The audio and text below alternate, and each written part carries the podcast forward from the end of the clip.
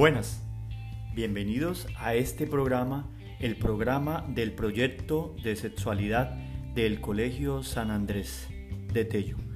Y hoy vamos a hablar de un personaje muy importante que nos va a recordar la importancia de hacer historia.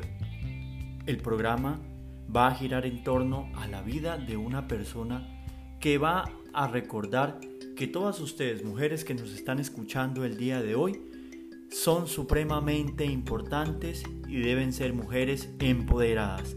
Por eso este programa se ha llamado Mujer Empodérate. Y vamos a arrancar con una frase que nos trae este personaje. Y es, lo que haces marca la diferencia y tienes que decidir qué tipo de diferencias quieres marcar. Y es así que vamos a hablar el día de hoy de un personaje supremamente especial. Pero para eso tenemos a una invitada quien es apasionada por la vida de esta mujer, una mujer que todavía está haciendo historia por allá, en un país muy lejano, pero que también es muy cercano para nosotros a través de las redes sociales. Muy bien, cuéntanos, ¿qué tienes para decirnos el día de hoy acerca de este personaje? Primero cuéntanos quién es ella, eh, de dónde es y cuántos años tiene más o menos. Hola, profe, muchas gracias. Y un saludo muy especial a todas las mujeres del Colegio San Andrés de Tello. Bueno, pues les quiero contar sobre Jane Goodall. Jane Goodall, una mujer de Inglaterra, una mujer que ha sido muy importante para eh, la humanidad porque se ha dedicado a estudiar los primates, los chimpancés, los monos, los gorilas. ¿Cómo así? O sea, ¿por qué es especial una, una señora que se ponga a estudiar los primates? Cuéntanos, porque eso muchas de nuestros escuchas eh, deben estar diciendo, pero ¿qué, ¿qué de importancia tiene eso observar un animal? Claro, porque los primates son los animales más parecidos al hombre y pues sus investigaciones han develado muchas características que ha servido para también entender el comportamiento humano. Ah, qué interesante. ¿Y esta señora James, eh, de dónde es? ¿Cuándo nació y cómo fue su vida? Porque ella puede ser muy parecida a nosotros. Cuéntanos, ¿qué pasa con ella?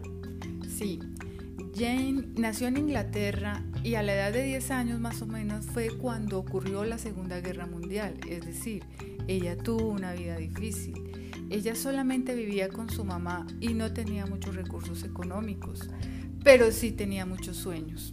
A Jane le gustaba mucho observar a los animales, le gustaba el campo, le gustaba la naturaleza, podía estar días enteros viendo el comportamiento de las gallinas, de las vacas, de los pajaritos.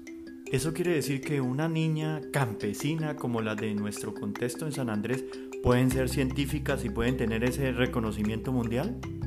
Totalmente, pero claro está que tienen que perseguir sus sueños, estar seguras de sus sueños y nunca dejarlos a un lado. ¿Y ella con qué soñaba? ¿Qué sueño tenía? Principalmente ella quería ir a África. ¿Y por qué conoció África? ¿Por qué había escuchado hablar de África? Pues bien, en un libro, en un cómic. Como imagínense ustedes, el cómic de Tarzán.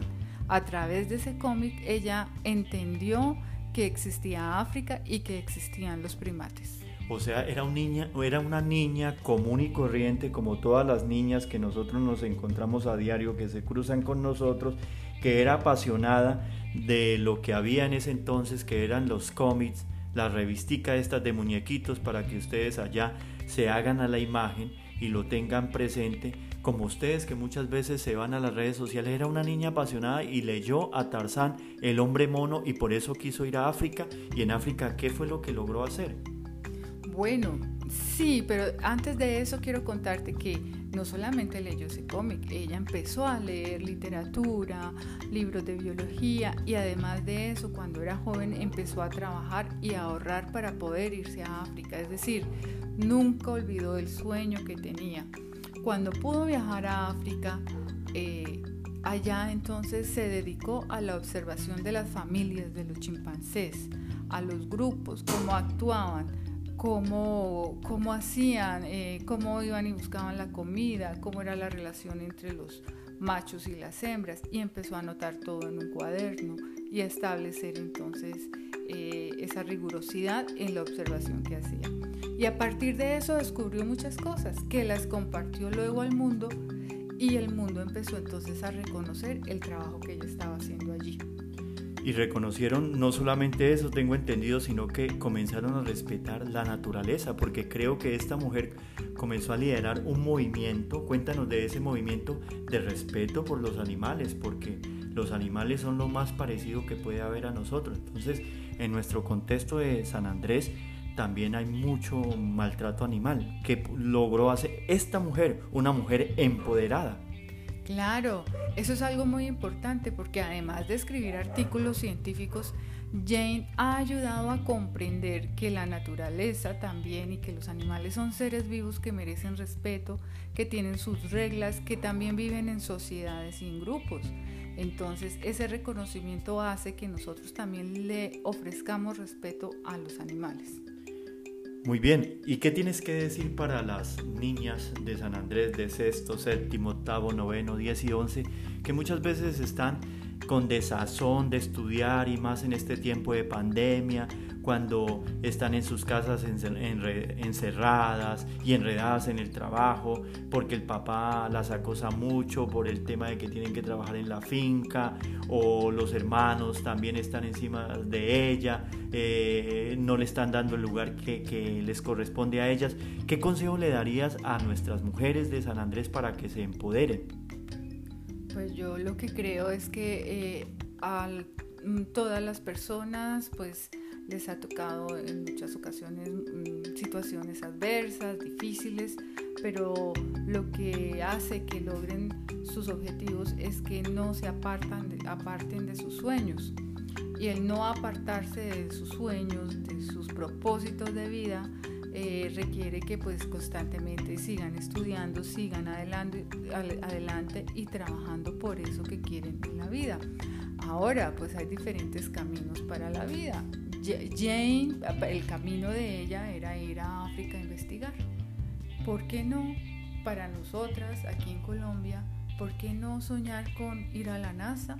¿Por qué no soñar con ser una científica importante? Una bióloga importante, una arquitecta, una abogada, una política. ¿Por qué no? Hay diferentes caminos. El límite es infinito. Muy bien, queremos hoy eh, agradecer a nuestra invitada quien vino a hablarnos de, esta, de este gran personaje que ha hecho posible la vida mm, para mostrar a una mujer empoderada y sobre todo una mujer que se empodera en África. Este ha sido nuestro primer eh, podcast hemos estado hablando de una mujer que se ha empoderado y hemos visitado África. Así que vamos a continuar con un ciclo de programas que vamos a tener más adelante. Vamos a tener otras invitadas que son mujeres supremamente empoderadas.